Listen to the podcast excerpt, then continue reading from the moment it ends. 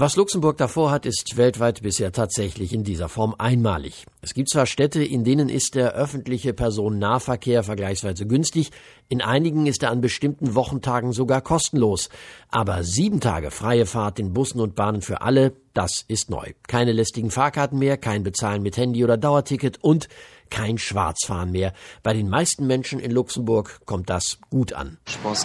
Ich denke, wenn alle zu jeder Zeit kostenlos Bus und Bahn fahren können, dann ist das etwas, woran andere sich ein Beispiel nehmen sollten. Das ist etwas für die Bürgerinnen und Bürger. Ja, das soll man machen. Das ist gut. Das trägt zur Weiterentwicklung unserer großen Mobilität in diesem Land bei.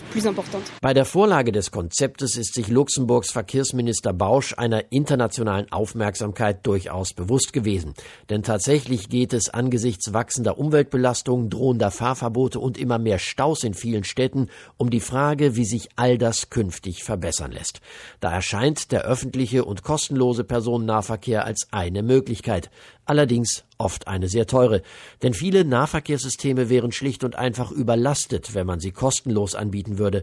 In Luxemburg gilt das allerdings nicht als Argument. Man habe abwägen müssen zwischen der Überlastung von Straßen und Umwelt und einem stärker frequentierten öffentlichen Transportsystem und sich für Letzteres entschieden, heißt es aus dem Transportministerium. Außerdem subventioniert das Großherzogtum den Personennahverkehr schon bisher sehr großzügig mit 90 Prozent der Kosten.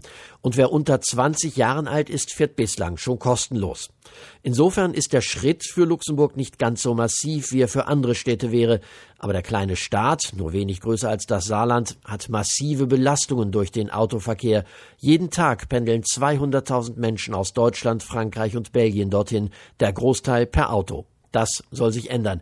Der kostenlose Nahverkehr ist Teil eines großen luxemburgischen Mobilitätskonzeptes, das den öffentlichen Transportsektor noch weiter ausbauen will. Großzügige Pendlerparkplätze an den Grenzen zu den Nachbarländern gehören übrigens auch dazu, damit Pendler umsteigen. Einen Vorteil hat Luxemburg bei alledem natürlich. Das Großherzogtum ist reich, die öffentlichen Kassen sind gut gefüllt, die öffentliche Verschuldung gering. Beste Voraussetzungen, um viel Geld in die Hand zu nehmen für den öffentlichen Personennahverkehr.